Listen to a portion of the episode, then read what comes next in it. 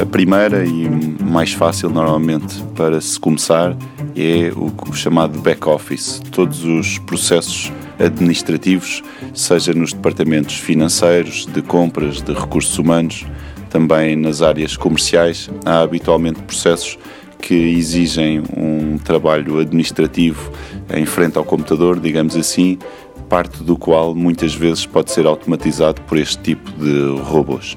A tecnologia standard serve para, para isso, para automatizar tarefas repetitivas e que não exigem julgamento nem experiência.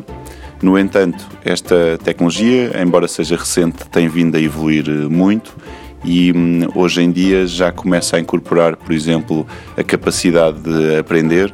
Então temos software deste que pode observar a forma como hum, as pessoas desempenham as suas tarefas e propor ele próprio formas de automatizar ou de simplificar algumas delas, bem como também pode aprender com base em informação, numa aplicação mais típica de inteligência artificial e, e, assim ter alguma capacidade de julgamento, entre aspas, ainda que muito específico de um certo domínio, pode hum, começar a tomar algumas decisões, o que torna a sua aplicação ainda mais abrangente.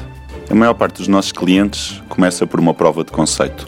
Pega num processo relativamente simples, mas que tenha volume e algumas outras características que o tornem interessantes e experimenta com a tecnologia. É relativamente fácil, em poucas semanas, de pôr algo a funcionar e que dá aos clientes e à sua organização muito mais sensibilidade para uh, como expandir depois a aplicação ao resto do seu negócio. Economia em Movimento é uma parceria TSF UI. EY a construir um mundo de negócios melhor.